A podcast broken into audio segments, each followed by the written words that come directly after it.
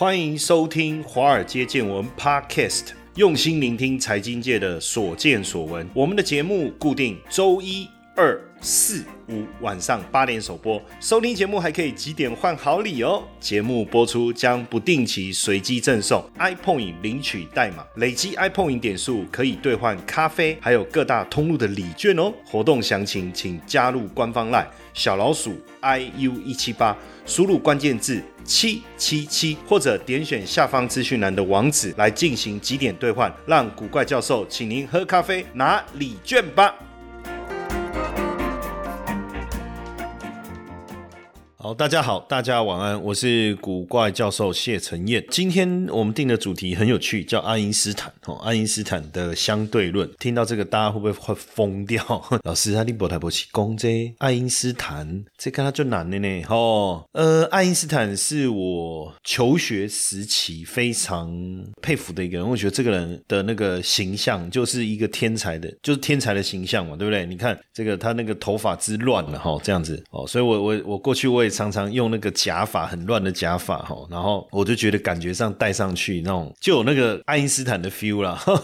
那他很聪明嘛，天才，独一无二的天才。那也发明了这个相对论。那为什么今天要定这个题目呢？因为我在我我就觉得说，在股票市场有时候好像也是一种相对的感觉。这个要怎么讲？你看股票市场大涨哦，有人就无感，为什么？因为他根本没有投资股票。哎，有人觉得很嗨。像最近有一个这个航海王，他抛出了他的对账单，总共获利五十亿，钱对他来讲就不是钱了，对不对？可是同样的。五十万、一百万、一百块钱就好。可能对我来讲，我觉得这一百块还是非常的珍贵啊，因为它可以吃一餐啊，哦，甚至坐捷运，我我坐捷运来回，我可以坐两趟啊。哎，可是当你突然之间在股票市场赚了这么多钱的时候，一百块对你来讲，你可能不会觉得它是一个，就像早期我那时候在做期货的时候，我常常都跟大家开玩笑啊，我说我们衡量那个那个所有的开销啊，都是用点数来计算的，一点。两百块哦啊，这个才一点而已啊，OK 了。刚开始大家都听不懂我们在聊什么，就跟朋友我们在聊天了。哎，这个一点而已。这个如果以小台来讲哦，一点哦，一点就五十块嘛。那后来做大台，我说啊，这个才一点而已，一点多少？两百块钱。哎，慢慢真的养成坏习惯了，就觉得哎，一点不多嘛。因为你你操作期货的人，你就知道啊，你你那个点数在跳的时候，一一点、两点、三点、四点、五点，那个跳的是很很快，而且很频繁。那这个是不是也是一种相对论的一种概念啊？所以我就突然想到。说哎，来聊一聊这个爱因斯坦哈。先来讲一下，当然我们没有办法跟大家聊很深的物理学啦，因为我也不是学这一块。但是我觉得这个爱因斯坦这一生最大的成就嘛，就是。推出了影响后世非常深远的这个相对论，那后来有传出这个手稿，哎，当时爱因斯坦的手稿，我看到这个讯息，我在想说，哎，我常常也会整理我自己的投资的这个心法，然后呢，这个心法呢，我常常也会用手稿的方式来呈现，哎，我是不是应该也要把它留下来呀？哈哈，以后是不是也可以拿来拍卖？哎，这个是谢承彦古怪教授以前的投资手稿，来拍卖喊价两百块哦，没有哈，那人家是往上加，我的是不是要往下？来一百五，好还是没有拍掉，好直接丢到了社头。你知道他拍卖本来估是估大概是接近一亿。台币啊，好，最后拍卖会拍出的价格是多少？拍出的价格是三点六五亿台币，到一千三百万美金啊，好，差不多三点六五亿台币。你要看当时的汇率哈。那这个手稿是长达五十四页哈，五十四页是爱因斯坦跟他合作的这个瑞士工程师叫 Basel，，他们在一九一三年六月到一九一四年亲手撰写的相对论的手稿，那就记录了广义相对论在理论发展上的关键阶段了。手稿的内容就是重新去塑造对于宇宙运作方式的一个理解哦。那过去因为爱因斯坦没有保留研究过程记录的习惯，这个还是贝手他坚持留下来的哈，所以是非常具有价值的手稿。而且手稿的部分呢，呃，纸张的类型啊，很多都不太一样，可以感受得到这种天才有没有灵感来的时候，想到什么就抓纸张就写下来。好，这个是一个非常珍贵的历史的文物嘛，对不对？哈。那当然讲到相对论呢，我觉得有趣的事情是圣诞老公公，因为大家都知道圣诞老公公在圣诞节的时候会送礼物到小朋友手上。当然你可以说哪来的圣诞老公公啊？看每一个送礼物的到小朋友手上，床头袜子的那个都是自己的爸爸妈妈吧？但是呢，真的有人就研究说，如果要送给所有的小孩，那要走多远啊？一个小时要送几份礼物？他就说，呃，大概是三点。二亿平方公里的平面呢，要送给两亿个儿童啊，那基本上有七百五十万个家庭啊，要等着他拜访哦，所以每一个房屋距离呢，都有超过一点六英里哦，所以他要移动多少距离，就是一点九亿公里。那如果要在二十四小时之内完成，二十四小时之内完成，它时速要高达五百万英里哦，时速要高达五百万英里，所以一秒钟要移动三亿英里。比这个光速还要快哈，比光速还要快。好，但这个是只是一个数学的计算了。我觉得现实生活当然不太可能了。不过这个就是一个相对论的思维哈。那在呃日常生活当中哈，在日常生活当中，我不知道大家有没有这种遇到这种相对论的概念哈，就是说你跟一个漂亮的女孩子坐在一起一个小时，可是你感觉才过多久？才过一分钟。哎，才一分钟哎，哦，但是如果你一个人坐在房间里面一分钟，感觉就像坐了好几个小时，有没有？这就是一种相对论。我自己的感受最明显啊，就比如说赶通告的时候，呃，我在等红绿灯，九十秒倒数，我我就觉得哇，这九十秒怎么那么长啊？哦，这九十秒怎么那么长哦？可是实际上平常九十秒钟。哎，只要一秒、两秒，怎么过那么久？过那么久，然后呢？尤其是塞车的时候，那种感觉是最为最为强烈的，有没有？那相对论的例子其实蛮多的哈。但我想讲的，其实在投资领域上面啊的感受啦，比较偏，就是说在心里面哦。我先举一个我在网络上看到一个例子哈。他说有一个作者啦，因为他他曾经访问过一个老板，他感觉很像隐形富豪，因为外表就是看起来就是一个道地的阿贝。就是有点年纪嘛，哈，然后呢，身家呢十亿计了，哈，然后他经历过非常多的这个年代，哈，包括一九九七年的亚洲金融风暴，哈，二零零八年的金融海啸，哈，甚至这个什么风浪都看过了，哈，然后呢，他的投资功力非常的深厚，因为作者去访问他，常常去访问他，跟他拜访，哈，跟他聊这个股票投资，然后在股市大涨也好，大跌也好，哎，他都。都能够成功的捞底哈，尤其是大涨的时候也能够抱住股票，在相对高档的时候呢大捞一笔哈。那他就发现说，去跟他访谈呢几次哦，就发现说，有时候在谈到一些事情的时候，他常常会从他的钱包里面呢拿出一张小纸条，然后呢会看一看，然后若有所思以后呢，再放回到他的钱包当中。那后来有一次呢，他就问了他这个问题，说：“诶，为什么有时候我在跟你聊的时候？”后呢，你总是哎不经意的会从你的钱包拿出这张纸来，这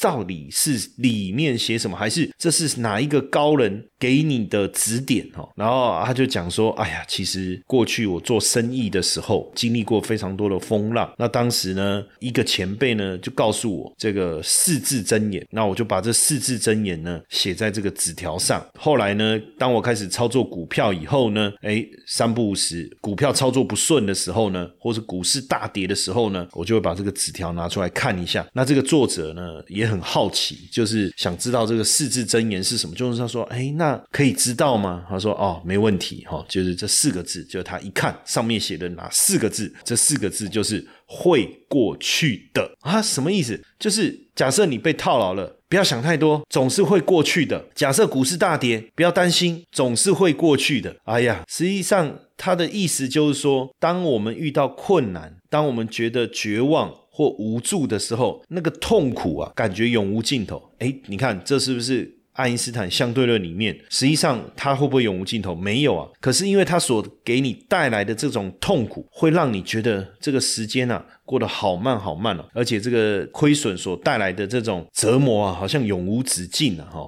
然后这个时候，其实你就写一张纸条，然后呢，我觉得纸条久了可能会揉掉。那个字会糊掉，你干脆呃写在小纸片上面，然后把它去护背哦，对不对？然后一个小卡片啊，三步时拿出来，这个好像是加持过的一个这个魔力卡一样，上面就四个字叫“会过去的”哦。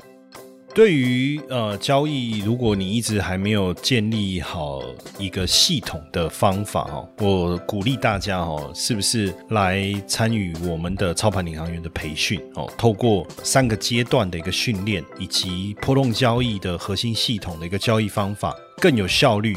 的来帮助大家建立自己的交易系统，不但能够更轻松的去贴近市场的变化，不用花时间去看盘，然后做技术分析，去做这些所谓的总体经济分析、财务分析之外，也能够去克服人性不敢交易的这个心性。那邀请大家一起来参加我们的这个线上讲座，加入我们的官方赖小老鼠 iu 一七八。输入关键字八八八来报名参与，我相信会给大家带来很大的一个惊喜。其实我觉得也蛮有道理哈，你看像这个巴菲特啊，我我们回头看了，哎呀，比如说假设十年前我跟你讲这句话，巴菲特说一档股票如果你没有打算持有它十年，你连十分钟都不应该拥有。这个时候十分钟跟十年就是一个相对的对比，对不对？你一定会觉得说十分钟啊，如果操作十分钟能赚钱，OK 啊，一个股票放到十年，谁知道这十年会发生什么事？好，结果呢？我想问大家。当你这个我自己感受很深哦，就是到一个年纪回头一看，哎呦，怎么那么多个十年已经过去了？所以当时如果愿意找到好的股票，好好的抱它个十年，哎，其实日子也很轻松，也很好过呢。所以以前我们在念书的时候啊，不是有这个学过一段话吗？就是这孔子说的嘛，哈，他说三十而立，哦，四十而不惑，五十而知天命，六十而耳顺，七十而从。心所欲而不逾矩，对不对？那我觉得这个孔子呢，真的太有学问了。为什么呢？三十而立，这个针对这个操作股票的人来讲，就是一个非常好的警惕。叫你卖周股票，你看你的也没走，等到跌了三十趴，这个股票跌了三十趴的时候，你吓到站起来了。哦，三十而立，四十而不惑。这时候呢，股票再跌，跌到四十趴的时候，你对于周遭人的原本给你的建议，也开始觉得，哎，没不会再感到困惑了，因为本来对股票投资这件事情，对不对？好，有很多的想法，好，然后等到跌了五十趴，你这档股票跌了五十趴以后，五十而知天命啊，其实根本就不是做股票撩了，对不对？哦，六十而耳顺啊，这时候别人给你什么建议啊？跌了六十趴了。给你什么建议，你都听得下去了。七十而从心所欲而不逾矩啊！等你买的股票跌了七十趴以后啊。哎呀，做什么都好了，就是不要再做股票了，是不是？哦，那其实讲到这个爱因斯坦呢，他也有炒股，我不知道大家知不知道哈？因为爱因斯坦的科学成就大家都知道，但是很少人知道说他在股市方面也很得意啊。哦，这个我也是后来才知道，我看到我说哇，原来这个好像形象哦不太合，因为他的一辈子追求和平主义跟理想主义嘛，对不对？结果原来他背后有一个高人给他指点哦，他在二十年内。啊，把数千美金滚成二十五万美金啊！当然，并不是因为他在炒股啦，我觉得啦，哈，就是呃，会计说啊，那你你就把钱放在那，好，他就放嘛。因为在美国发现一张爱因斯坦签名的股票，在二零零五年的时候，在柏林二十六万美元哦卖出哈，那这个是非常惊人的。我觉得其实他其实真的，我觉得他并不是爱钱炒股，我觉得就是一个过程。实际上，我觉得他对钱是没有很有感觉。为什么？因为有个例子哈，他一九三一年初期到美国普林斯顿大学任教。然后呢，学校就说：“哎，那你觉得你要多少薪水？”他就自己开价，开了多少呢？好，三千美金。结果学学校就不答应。那不答应的原因是什么？你知道吗？学校说：“你开价太低了吧？哦，这样我们没办法接受啦。哦，后来是他的会计师跟他建议说：“你要不要改？跟学校申请一万七千美金哦。”所以当时这个炒股这个这个讯息，应该也是他会计师指点了哈。那只是说怎么把这一种。爱因斯坦的相对论呢，带到股票上来。其实我举一个很有趣的例子哦，曾经在我进入股，呃，应该是说有一段时期哈，我在在朋友的指点之下哈，因为那有一次他就跟我讲说，哎，你你知道当冲吗？我说当冲当然知道啊，对不对？因为当时股票市场还没有开放当冲哦，那时候我们在讲当冲，讲的都是期货。好，我说当然知道啊。他说：“哎，你知不知道很多人做当冲啊？哦，一个月可以赚二三十万。”我说：“哇，做当冲一个月就可以赚二三十万。我说那是这个方法很稳定吗？哦，对啊，但是你就要每天哦进场交易，一天可能要交易一两百笔，就是买进卖出，买进卖出，买进卖出，因为交易台子期货嘛，好，你要叫交易这样一两百笔，买进卖出，买进卖出，买进卖出，买进卖出这样。我说问题是什么时候买，什么时候卖，怎么知道要买要卖？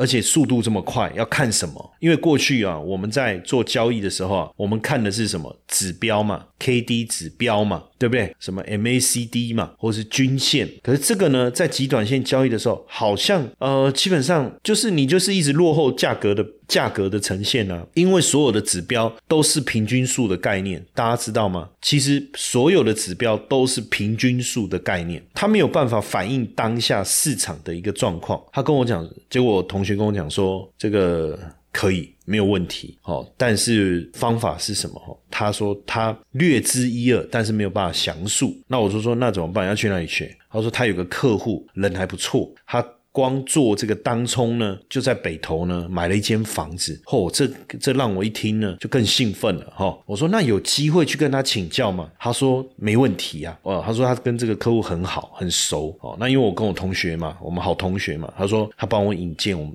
好，因为他说之前这个这个他也跟他聊过，他也想跟他学一下，然后就好，然后就到到那个人家里。那坦白讲，他说我也不知道怎么教你，不然这样子好了，就是说，诶，你就坐在旁边看，我交易的时候你坐在旁边看。那我们去了三天，哦，每天盘中他就做交易，我们就坐在旁边看。那他的画面呢？也很简单哦，就只有几个图这样哦。然后呢，我我我我看了三天以后呢，他就问我说：“哎，那这样，因为他也没有跟我讲什么啊，他也没有教啊，他就问我说：‘啊，你有看懂吗？’然后我就说：‘嗯，大概可以理解，因为我感觉到有一个节奏，就是那个节奏就哒哒哒哒哒哒哒哒哒这样子的节奏，因为它是按滑鼠。’我说：‘哎，大概就是这个节奏。’好，然后看了一下他每天看的画面，就固定那样嘛，所以大概就略知一二。”好，那我就想说，那这样 OK，那我就准备了一笔钱，因为他说虽然交易大台，大概你准备十万块就够了哦，一口嘛哦，那可是呢。建议我先从小台开始做，那也不要准备刚好一口的钱，因为有时候你可能会加码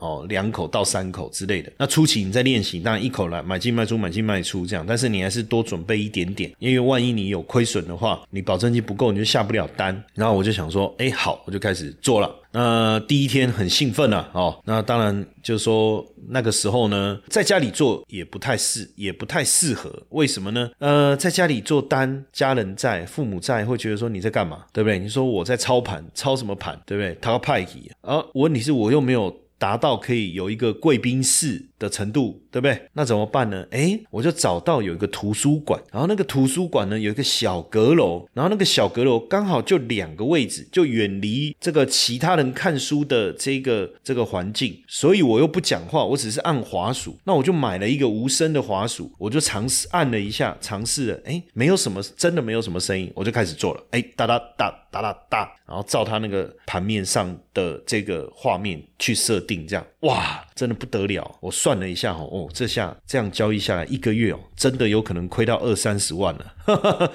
因为每天他们买进卖出，买进卖出，一天下来都亏差一万多块。我想要这样还得了？可是呢，当然又跟他请教了几次，哎，大概知道，就是说画面上你要你要特别去注意的是什么哦？因为早期我们都习惯看 K 线，那你知道看 K 线，当我在做这种日内交易、极短线交易的时候，你看那个日 K 线，你会发现日 K 线的变化很小，你就没有什么感。觉，所以这个时候呢，你应该把它切成一分钟 K 啊，这一分钟 K 线啊，价格在变化的时候啊，那个感受就很明确了。诶，这是不是一种相对论的概念？甚至你做。当日交易当冲，你看周 K 线，天哪，那周 K 线都没什么在动啊！你怎么知道你自己要做什么？甚至他告诉我，你要去注意这个五档价量、买进卖出、挂单啊、成交啊这个变化。哎哦，总算有讲到一点重要的东西了。哎，也不错了哈。就这样子回去开始做一做。哎，真的一个月啊，一二十万确实是有机会哈。尤其是如果你做大台，口数多一点。可是最大的问题就是整天下来哈，精神非常的紧绷，然后中间也都不敢去上厕所，因为你怕错。过任何一个行情哦，那结果交易一年下来，我虽然有赚到钱，可是也得了胃食道逆流。所以后来我觉得这个方法好像不是这么好，但是也累积了我在做交易上面非常重要的这种基础了。我我觉得这是一个过程，因为我在很一年当中，我我每天做一两百笔嘛，那你把它乘以这个两百五十个交易日好了，这样算下来，这个笔数也是非常的惊人，而且你不断的在决策，不断的在判断哦。所以后来其实我在很多年以后啊，我有开一个课程啊，就是期货的这个当中的课啊，其实很多同学也觉得哇，收获良多啊。我觉得也是跟当时的累积的经验有很大的一个关系哦。当然，就股票市场的相对论来讲，除了我刚才讲到的这种时间。的周期所带来的对价格变化的感受的不同之外。还有一个就是做短线跟长线的人，他对于价格变化的感受其实有很大的不同，或是有杠杆跟没杠杆。我举例哦，像我们现在百万操盘领航员，我们在培训同学，我们做这个 CFD 的交易。CFD 的交易是什么呢？它是针对国际市场指数，像道琼、S M P 五百哦、纳斯达克可以操作，你也可以操作这个原油、操作黄金，你也可以操作美元指数，甚至债券也可以，包括货币都可以操作。但是呢，为什么？叫 CFD 呢？其实它很像一个融资的概念，它叫差价合约。意思就是说，今天我要操作，比如说这个道琼三万点，好，那三万点就是三万块美金，好，比如说一点一块美金好了，那三万点，那你要操作，你要准备三万美金呢？OK，哎，可是问题是我没有那么多钱啊，可是它又不是期货，因为我们要操作的是道琼这个指数，那怎么办呢？啊，我可不可以跟你使用杠杆的方式？也就是说，三万美金我准备三百美金，哦，那你只你帮我成交，可是这样还缺多少？还缺两万九千七百美金，那这个时候呢，这个券商呢，等于他用融资的概念，哦，他把资金借给你，然后你等于只出出了这个三百美金，然后你就持有一单位的。就是整个三万点的道琼指数，这个就叫 CFD 啊。更简单讲，一百块钱你可以把它变成一万块钱来做交易，就这么简单的逻辑。那当然呢，你杠杆放大以后呢，哇，这种相对论的感受就更明显了。为什么？因为别人涨百分之一，你的杠杆是一百倍，所以你的方向对，你就赚一百趴；方向做，你就赔一百趴。那个就有那个加速度的效果就出现了。所以我觉得。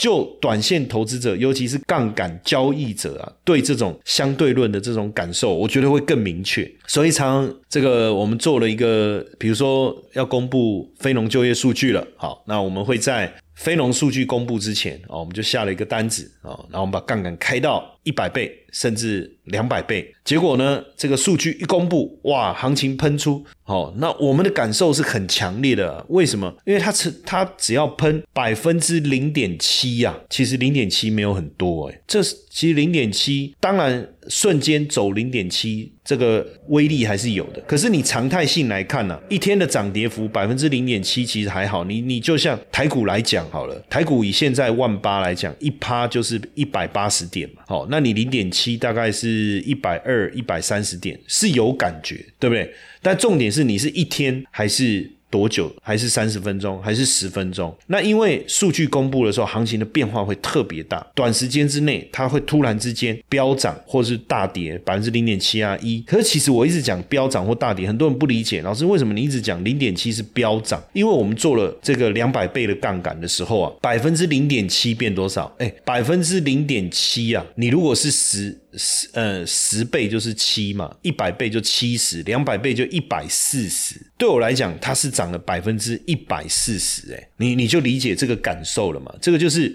我我看为所以我为什么看到爱因斯坦的相对论，我就觉得很有感很有感觉。为什么？因为对长期投资者来讲，他可能花一年的时间，他想要透过这个所谓的股价低于价值的这个思维，然后能够慢慢的让股价上涨哦，十趴、二十趴、三十趴。所以，当我们告诉同学说：“哎呀，我们这一次。”获利四百趴，其实很多人很难相信，他也不觉得这是可可信的一个一个结果。为什么？因为连巴菲特一年也不过三十趴，你怎么可能短短的三十分钟你就赚到四百趴、五百趴？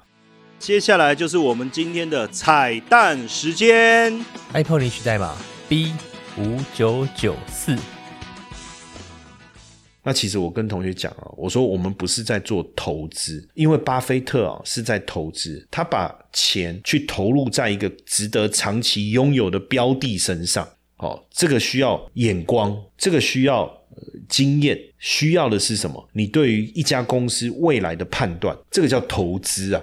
所以要用时间去证明这个结果对或是错。我说我们不是在投资啊，我们在投机呀。我们透过一些这种特定的现象，我们在投机呀。你懂意思吗？哈，那投机当然杠杆要放大啊。而且我们今天其实我们在做的事情就是交易。我今天不是坐在那边等，所以我必须要做一些设定，然后时间到了让这个交易启动哦，因为。后来我们也设定了一个这个脚本，我们叫脚本了哈，script，就是说你可以在比如说哦礼拜五晚上哦九点钟，那你就。脚本里面有有地，你可以自己输入几月几号几点钟启动这样子，哎，就就很很轻松很简单，你就可以去做这件事情。那这个当然，我我也不是坐在，我也不是在在投资我自己的眼光嘛。我们今天在做的事情就是市场会不会突然之间哇喷出大涨或大跌？我透过杠杆的方式，我希望在很短的时间之内获得一个很大的报酬。哎，这个是不是跟价值投资就是很截然不同的一个概念？所以时间对我们来讲，在很短的时间之我就跳跃式的，有点时间被压缩了的那种思维啊，哦，所以也不是不可能哈。那当然，我觉得所有的操作啊，你你都必须去衡量交易的一个风险。因为我曾经听过一个故事，很有趣哈，就是以前我们我在社大教书教书的时候，然后呢，有一个我们有一个上课的学员，刚开始的时候，呃，就是常互动嘛，哈，常互动，然后呢，呃。他就买了一只股票，哇，然后很得意也很开心，因为这股票就涨涨涨涨涨涨涨，有赚了嘛？那你知道一般人都会觉得说啊，有赚就好了，哦，有赚就好了，赚了二十趴三十趴，因为过去投资常常都在赔钱，所以赚了钱呢，就会觉得说 OK 了。哦，然后就把这个这个股票给卖掉了哦，结果没想到卖掉以后呢，这股票继续涨，哇，继续涨。刚开始的时候，他他也会觉得说，哎呀，这个投资就是这样嘛，吃鱼的身体嘛，哈，就鱼头跟鱼尾就留给别人嘛，有吃到那个肉就好了哈，这样子。刚开始会这样讲哦，然后到后来就没想到继续一直涨啊，妈，这鱼的身体还真大，你以为它是这个萨巴鱼呀，结果没想到它是金鱼啊。我看整个身体这么大都没吃到啊，然后呢，我就突然发现，哎，他的后来来上课的神情比较憔悴了，也不太跟我们互动讲话，而且感觉上呢，这个好像。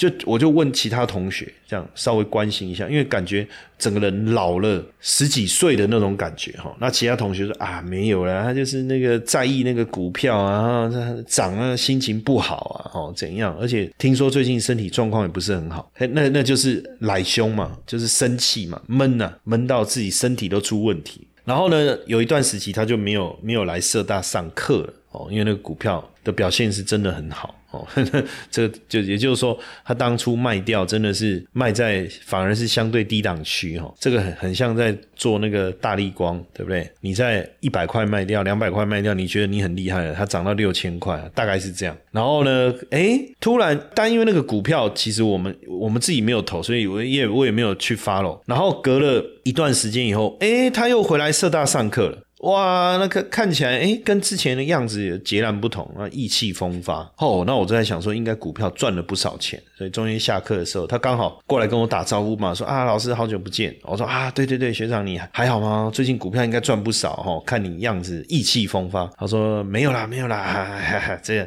哦，然后哎呀，然后来一聊才知道就是为什么，因为他当时卖掉那个股票，后来大跌了，跌得很惨哈，所以他其实根本没有赚到钱。可是因为那个股票跌，他整个人心情竟然就好了，你知道吗？所以很多人就说哈，赔钱比较痛苦，还是少赚比较痛苦。假设你赔了一万块，跟你少赚一万块，哪一个比较痛苦？我跟各位讲哦，少赚一万块的痛苦是远远胜过于赔一万块的痛苦。这个是不是也一种相对论的概念？哦，相对论的概念。那当然，在投资上啊，大家还是要去注意啦。就是说，不管你是像我们现在百万操盘领航员，在教大家的这种极短线 CFD 的这种杠杆的操作也好，还是说像巴菲特这种长期的价值投资也好，我觉得你都要有一个停损的出场机制了。其实，巴菲特不是没有在做。停损了，他也有讲过啊。如果他投资的这家公司已经不是当时他要投资的那个样子的时候，就是他看好的因素不见了，比如说护城河好了不见，那他也是会卖啊。哦，像之前他买中石油，最后也是卖掉，当然获利走人。